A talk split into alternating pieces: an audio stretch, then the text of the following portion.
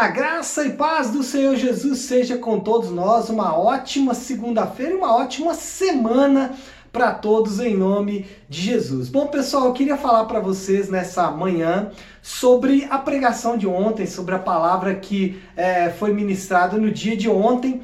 E nós falamos ontem sobre Marcos do capítulo, no capítulo 8, do versículo 1 até o versículo de número 10, que narra a segunda multiplicação dos pães e dos peixes. Já de imediato eu queria indicar para você, né, que viu a pregação de ontem, que você tem a oportunidade de visitar é, o nosso canal no YouTube e rever, porque tem muita coisa boa. Foi uma palavra poderosa, riquíssima.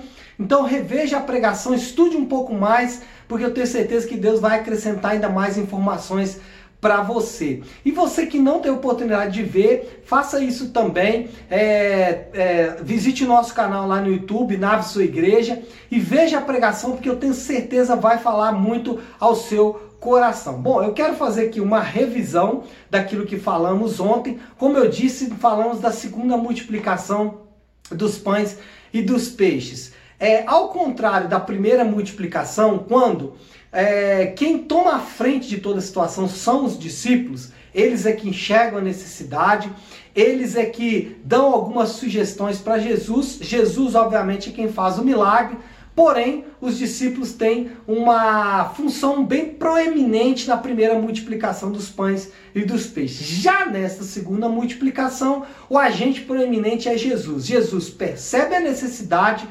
Jesus toma a frente de toda a situação. Mas, ao contrário da primeira multiplicação, nesta segunda multiplicação, é, o dinheiro não resolveria. Ou seja, naquela primeira, eles tinham até uma solução. Mesmo que fosse muito difícil, que é a do dinheiro, as pessoas podiam pegar o dinheiro e sair para comprar. Nesse caso, existia uma incapacidade completa. Por quê? O próprio texto narra que mesmo que as pessoas tivessem dinheiro, elas não conseguiriam chegar nos lugares para comprar alimentos. Ou seja, uma multidão completamente incapacitada. Bom, o que, que nós aprendemos ontem a partir deste texto? No Antigo Testamento havia uma promessa de que a salvação viria e a salvação viria do Senhor, ou seja, o próprio Deus ele faria com que a salvação se manifestasse mais.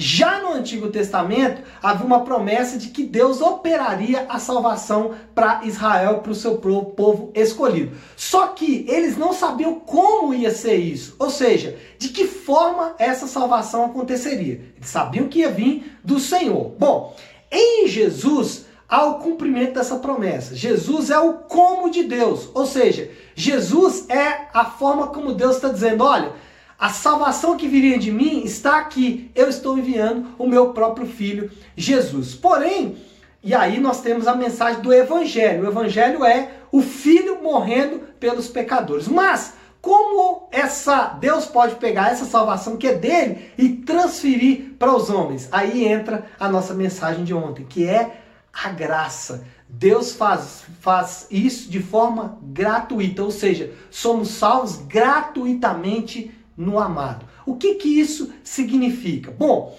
o conceito de graça é favor para aquelas pessoas que mereciam punição. Não é só favor imerecido.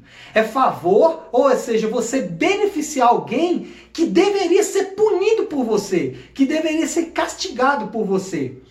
E é exatamente isso que nós vamos ver no Novo Testamento. Esse texto da multiplicação aponta para isso para Deus de forma é, gratuita, distribuindo o filho para aqueles que ele assim determina. Bom, agora você pode se perguntar, então, se a graça é o favor imerecido para aqueles que merecem punição e a salvação vem do Senhor, eu não devo fazer nada? Deve. A Bíblia diz que o homem responde a essa graça através da fé e do arrependimento.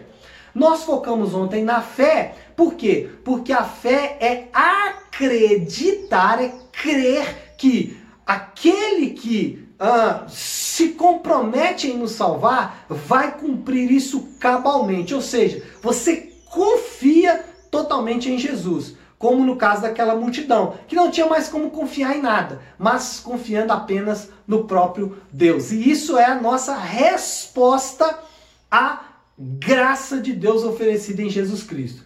Bom, mas é só isso, pastor Léo? Não, a graça também é a, a única maneira do nosso coração ser realmente transformado. Por quê?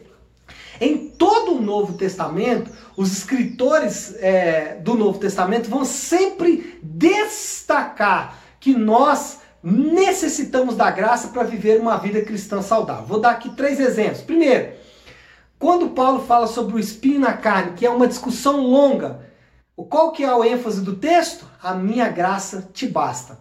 Em 2 Coríntios capítulo 8, quando Paulo vai pedir uma oferta aos irmãos de Corinto para os irmãos de Tessalônica, Paulo não fala assim, oferte porque vocês têm que fazer isso. Ou oferte porque Deus vai abençoar vocês. Não, ele fala assim, oferte porque vocês conhecem a graça. Vocês sabem que é dar um valor, dar para alguém algo de um valor inestimável mesmo que essas pessoas não mereçam. Vocês conhecem isso. E o terceiro exemplo está em Tito, quando Paulo fala para Tito o seguinte: que a graça de Deus educa as pessoas a uma vida de santidade. Portanto, a graça é a forma como Deus divide o evangelho para mim e para você, e também nós respondemos a essa graça através da fé, confiando em Jesus Cristo e também moldando a nossa vida a partir da graça. Como é isso? Se você foi perdoado graciosamente, você não deve exigir nada para perdoar também as pessoas. Então é isso, pessoal. O assunto é longo, é bonito e eu falo para você estude um pouco mais. Eu tenho certeza que Deus vai abençoar a sua vida, tá bom? Deus te abençoe e uma ótima semana para todos nós.